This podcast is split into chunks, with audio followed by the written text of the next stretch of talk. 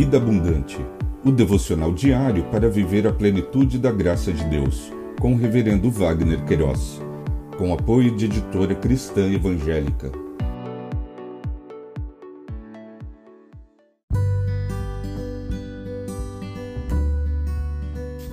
Olá! É um privilégio compartilhar a palavra de Deus. O nosso tema hoje é a autoridade de Jesus como Deus. Em Mateus capítulo 7, versos 28 e 29, lemos: Quando Jesus acabou de proferir estas palavras, as multidões estavam maravilhadas com a sua doutrina, porque ele as ensinava como quem tem autoridade e não como os escribas. Autoridade de Deus, conforme o dicionário online de português disse-o, autoridade quem possui muito conhecimento em determinada área ou assunto. Deus, o ser que está acima de todas as coisas, o Criador do universo, ser absoluto, incontestável e perfeito. O evangelista Mateus, nesta porção de texto, registrou ensinos proferidos por Jesus em seu Sermão do Monte.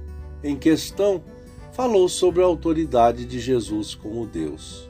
Stott comentou: Entendo que sempre que nos aventuramos a averiguar a consciência que Jesus tinha de sua divindade, tentamos mergulhar em águas profundas demais para serem sondadas.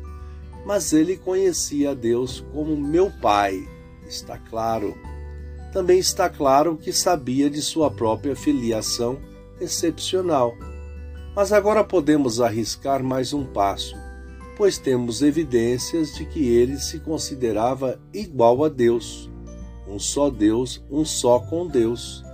Não que ele o dissesse explicitamente no sermão, mas as reivindicações de exercer prerrogativas divinas, bem como o seu modo de falar de si mesmo, dão a entender isto. Acrescentou Stott a lógica parece ser esta: Jesus espera que seus discípulos tenham de sofrer por causa dele, por minha causa. E então compara essa perseguição com a dos profetas do Velho Testamento. Aqueles profetas sofreram por causa da sua fidelidade a Deus, enquanto os profetas de Jesus sofreriam por sua fidelidade para com ele.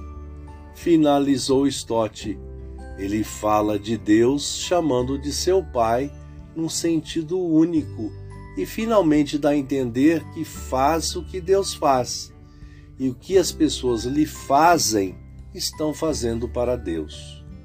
Pensamento para o dia.